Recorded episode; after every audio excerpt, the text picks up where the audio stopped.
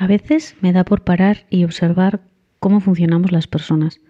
Y últimamente siento que cada día estamos contagiándonos más unos a otros por el virus de la prisa. Hablamos mucho sobre vivir el presente, estar en presente, y sin embargo corremos, corremos mucho. Seguramente parte de esa prisa es necesaria, porque queremos llegar a todo y estar en todo, pero tal vez podríamos reflexionar y parar. ¿Es necesario ir tan rápido constantemente? En un mundo con tanta prisa, las emociones no tienen sitio. Siempre hablamos de que su ritmo es lento, pausado, y en esta sociedad tan rápida es complejo darle un sitio y un tiempo a ese sentir. Tal vez por eso buscamos espacios o lugares que nos evoquen calma y tranquilidad.